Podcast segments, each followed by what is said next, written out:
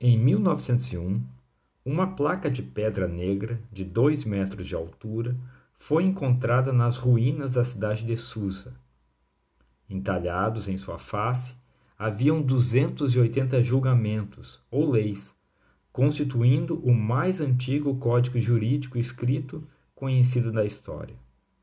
A placa foi originalmente erguida na Babilônia cerca de 1750 a.C., por Hammurabi, um dos maiores reis da antiga Mesopotâmia.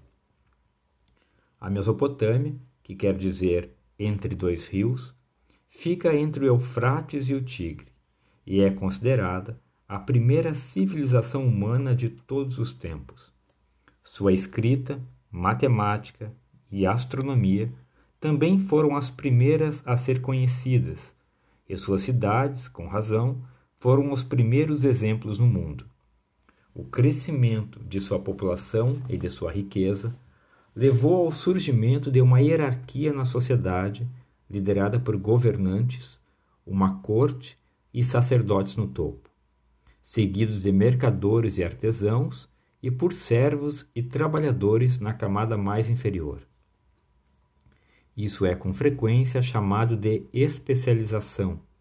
Os membros da sociedade tinham diferentes tarefas, em vez de todos produzirem apenas alimento, como era o caso nas sociedades de subsistência que antecederam.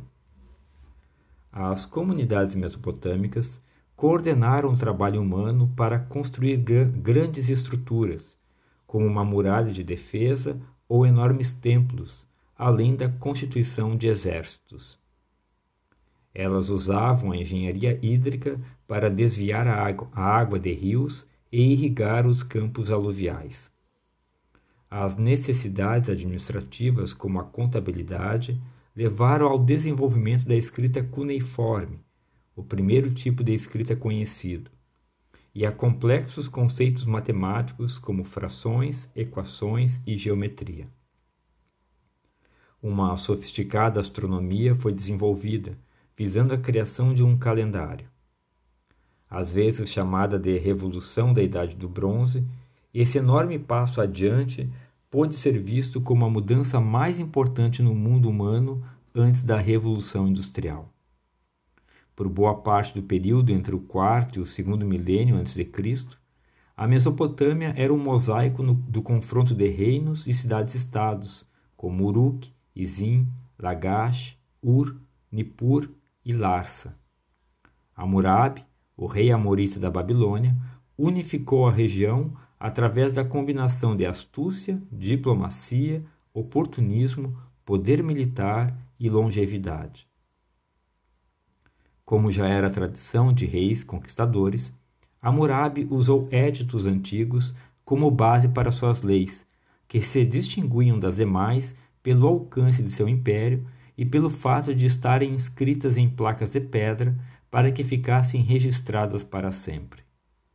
As leis de Hammurabi e seu detalhado prelúdio revelam muito sobre a vida no hoje chamado período babilônico. Elas contêm julgamentos sobre questões que iam desde a disputa por propriedades, passando pela violência contra pessoas, até a fuga de escravos e bruxaria. Apesar de parecer que as leis de Hammurabi não tinham tanto peso e quase nunca eram seguidas naquela época, e apesar do fato de seu império ter se desintegrado pouco depois de sua morte, seu reino foi um ponto de inflexão para o sul da Mesopotâmia. Ele estabeleceu de modo firme o ideal de um Estado unificado, centrado na Babilônia, e suas leis foram copiadas por escribas mesopotâmicos até pelo menos o século VI a.C. Elas mostram muitos pontos em comum e talvez tenham influenciado as leis da Bíblia hebraica, que por sua vez influenciou muitas sociedades atuais.